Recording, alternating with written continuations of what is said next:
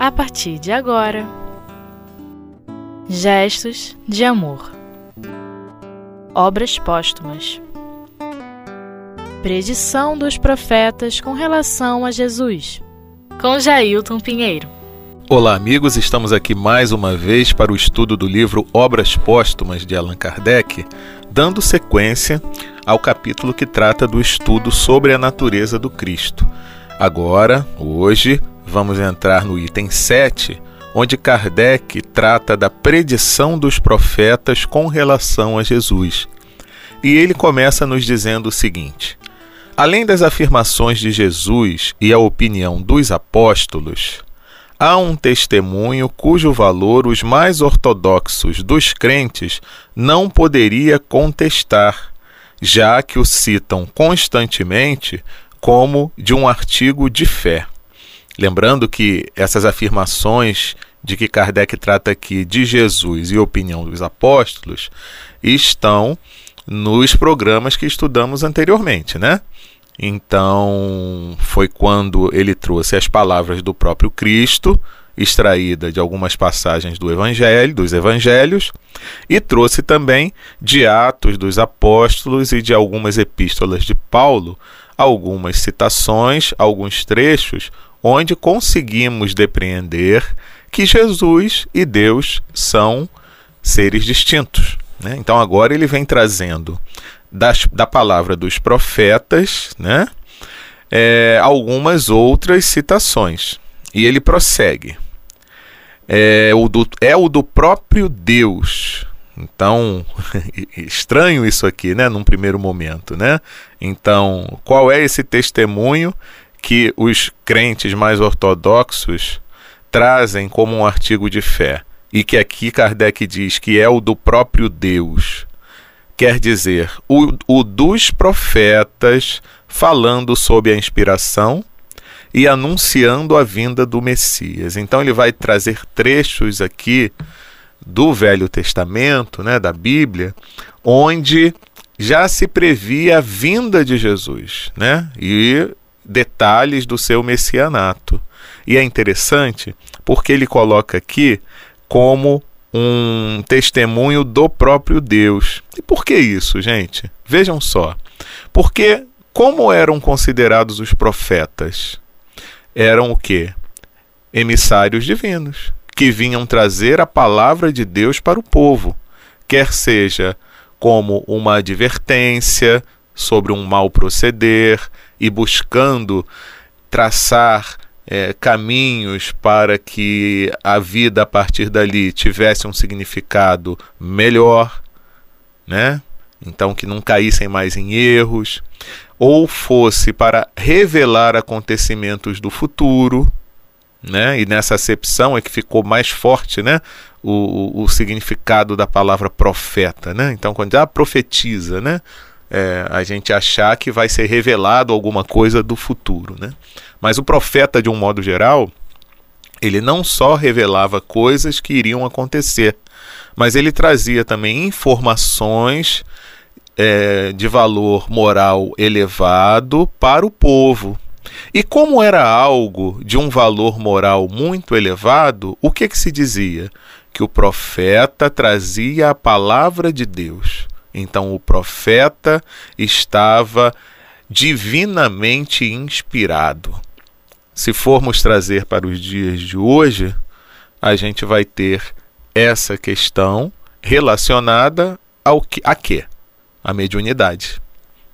Então veja, os profetas, os considerados profetas mesmo daquele tempo, eles traziam revelações nobres e informações produtivas. Então, hoje em dia, se formos fazer uma comparação, quem são os profetas do nosso tempo? São os médiums que se envolvem com que tipo de comunicações? As comunicações sérias e as comunicações instrutivas. Então, nós vemos que existe uma qualidade também na manifestação mediúnica que vai fazer com que eu já categorize aquele médium ou, no passado, o profeta, como sendo alguém sério, digno de atenção e que suas palavras podem ser consideradas como provenientes de uma fonte superior.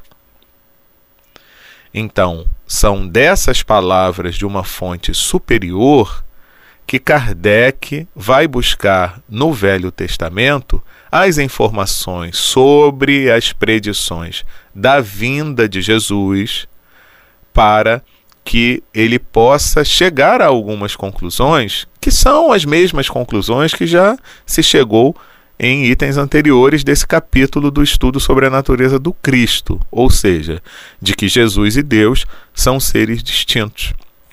Então é muito importante a gente fazer essa observação aqui, porque eh, hoje mesmo, né, hoje em dia mesmo, a gente tem que ter muita atenção nisso, gente. Da onde provém as informações e da onde provém as mensagens que recebemos. Então Kardec, ele sempre nos orienta que a análise de toda mensagem que nos chega. Porque nem todas as mensagens são nobres e são dignas. Elas podem ser até verdadeiras, né? Mas podem não objetivar nada de útil. Né? Então, a utilidade de uma mensagem, junto com o teor da sua qualidade, é que vai me testificar ali o, a fonte de origem dessa mensagem. Né? Então, quando eu tenho essa informação vinda de uma fonte que eu vou após a análise, então eu tenho que observar. Então, um médium, por exemplo, ele começa é, a partir de um determinado momento em que ele identifica em si a possibilidade da troca de informações com o plano espiritual e ele começa a trazer essas mensagens, depois de um tempo em analisando o conteúdo e o teor dessas mensagens, eu vou poder dar crédito ou não ao que venha dele.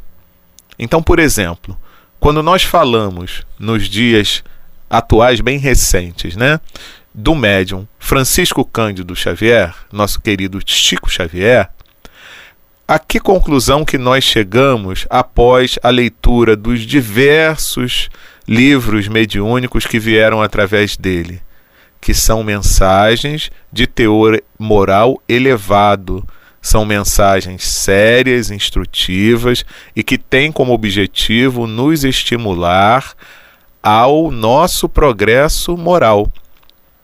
Então, depois de analisar toda, todo o conteúdo dessa, dessas diversas obras dele, nós chegamos aqui à conclusão que é um espírito, mesmo que encarnado, servindo-se como intermediário do plano espiritual para o corpo físico, digno de respeito. Em uma determinada ocasião, nós ouvimos inclusive de um amigo espiritual, dirigente espiritual de uma casa espírita, essa informação de que Chico Xavier, depois de um determinado tempo do seu processo de trabalho na mediunidade, a gente já poderia, é, ao receber uma informação através dele, quase que carimbar automaticamente, né? Mas não é assim que a gente deve fazer, é lógico. A gente sempre deve analisar a mensagem. Só que é como você, quando tem um amigo, um, um parente, que depois de tanto tempo de convívio, uma informação que chegue através dele vai ter uma credibilidade muito grande depois que você analisou todo o conteúdo de informações que vem através daquele companheiro, né? Quer seja amigo, parente, às vezes um colega de trabalho. Vocês já pararam para perceber isso? Às vezes um colega de trabalho que ao analisarmos o seu comportamento, a sua forma de vida, é, a forma como ele se dirige aos outros, às vezes carinhosa, amigável, aquele companheiro passa a ter crédito diante de nós. E aquilo que ele passa a nos relatar, a nos informar, a nos trazer, a gente quase que recebe de olhos fechados. Nunca devemos fechar os olhos, mas essa credibilidade, ela se dá após a análise de um bom tempo, né? Então, o profeta que no Velho Testamento trazia essas informações, o verdadeiro profeta era aquele que tinha a credibilidade do povo. E Kardec diz: ora, eis as passagens da Bíblia consideradas como a predição deste grande acontecimento. Qual acontecimento? A vinda de Jesus. É o que a gente vai ver daqui a pouquinho, depois do intervalo.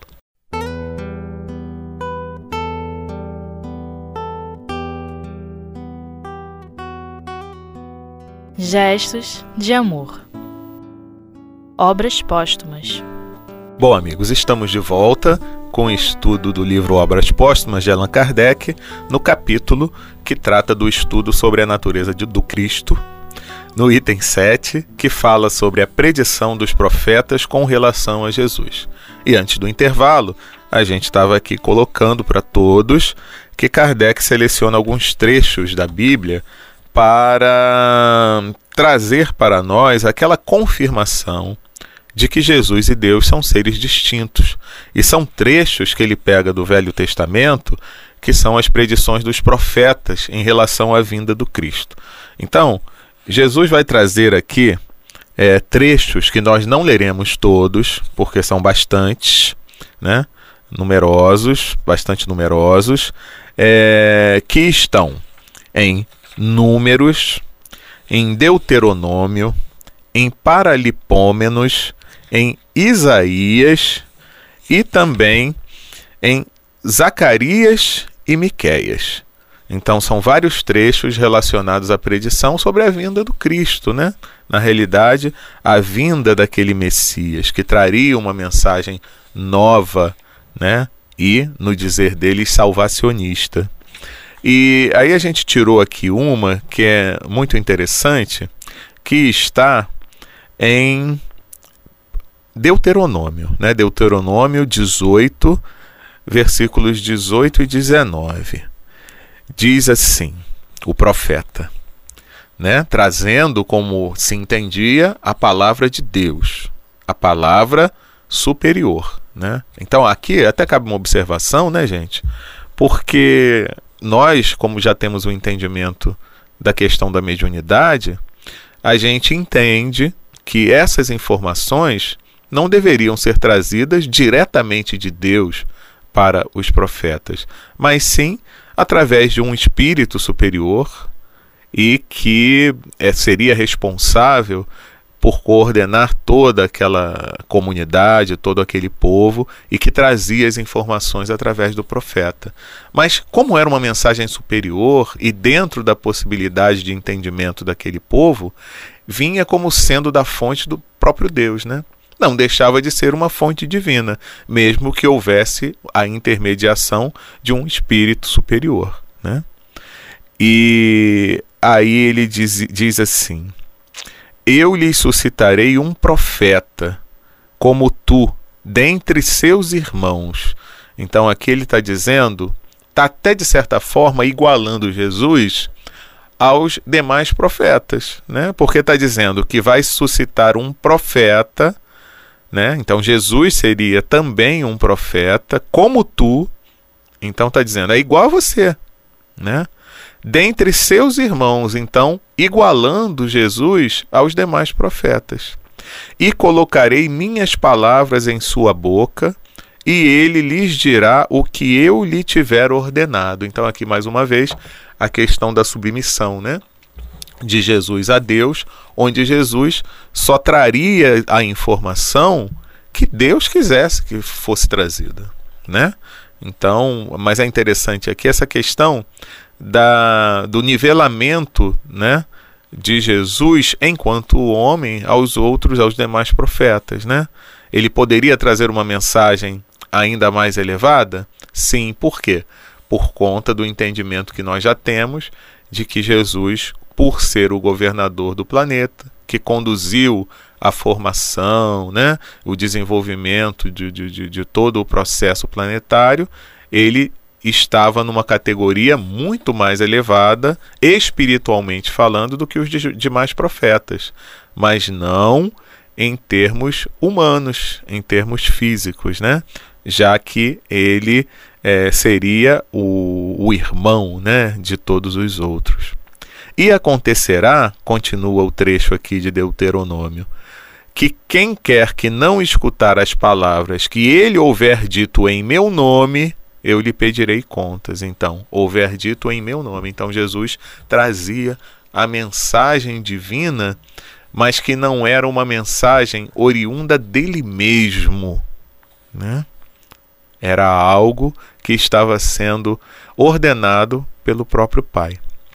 E nesse trecho aqui de baixo, que é o próximo que a gente vai ler, nós vamos ficar só nesses dois e a gente recomenda que depois vocês leiam os demais trechos selecionados aqui por Kardec do Antigo Testamento, né, da voz dos profetas.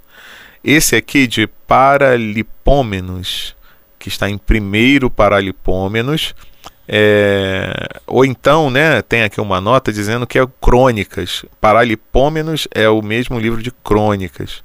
Está em cap, no capítulo 17, dos itens 11 a 14. Nos diz assim: Acontecerá, portanto, quando chegarem os dias de ires com teus pais, que farei levantar-se tua posteridade depois de ti um de teus filhos e estabelecerei seu reino. Então está dizendo, é um de teus filhos. Então, são os, os, eram filhos daquela terra e um deles seria Jesus. Né?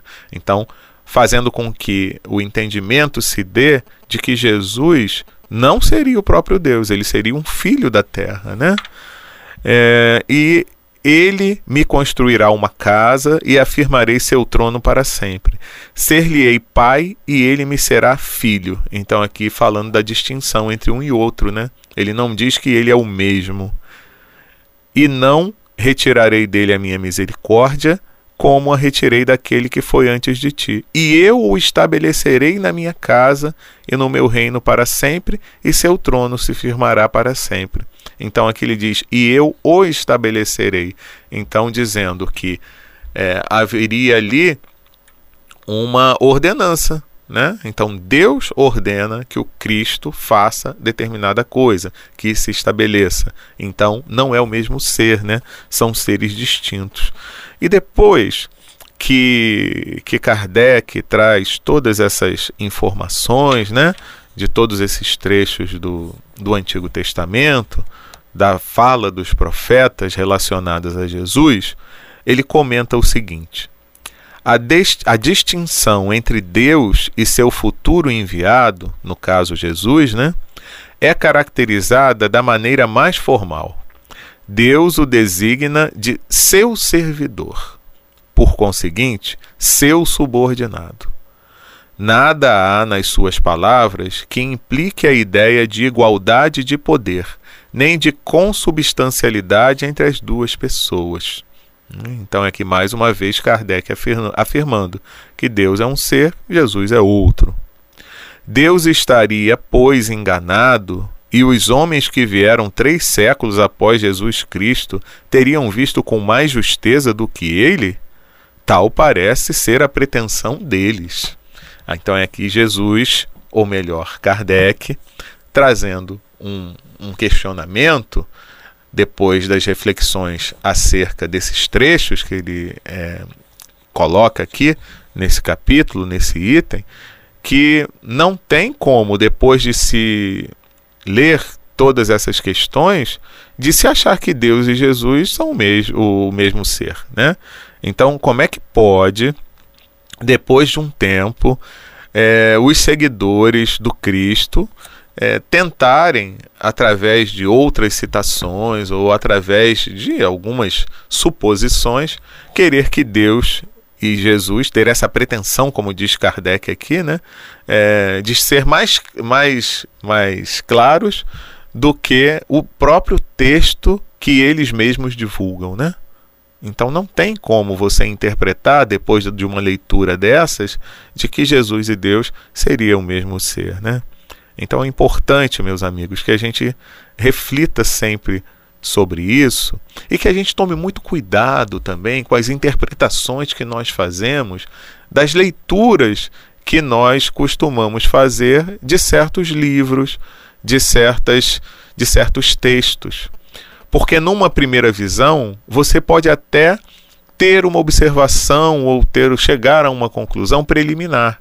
Mas na continuidade do estudo, que Kardec sempre recomenda, né? Um estudo, um estudo sério se caracteriza pela sua continuidade.